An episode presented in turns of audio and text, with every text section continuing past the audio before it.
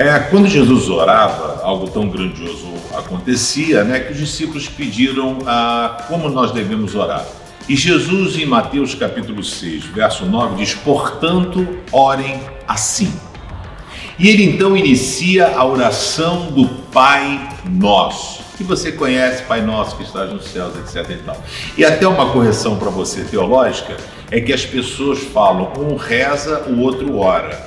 Na realidade, é a mesma coisa. É que a pessoa atribuiu que reza é repetição e oração é uma conversa com Deus. Na língua portuguesa é a mesma coisa. É uma súplica direcionada a Deus, uma reza ou uma oração. Então a gente atribui que né, a questão do Pai Nosso você vai rezar ou a oração. Né? Então a oração é você falar com Deus. E aí Jesus vai nos dar o direcionamento.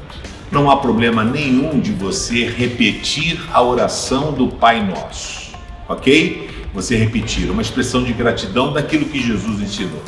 Mas será muito melhor se você puder seguir a linha de ensinamento de Jesus e você falar aquilo que está dentro do teu coração.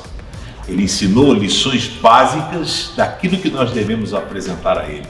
Mas Jesus ao invés de ouvir palavras prontas, ele tem o desejo de ouvir aquilo que está dentro do teu coração. Abra o seu coração e fale com Deus.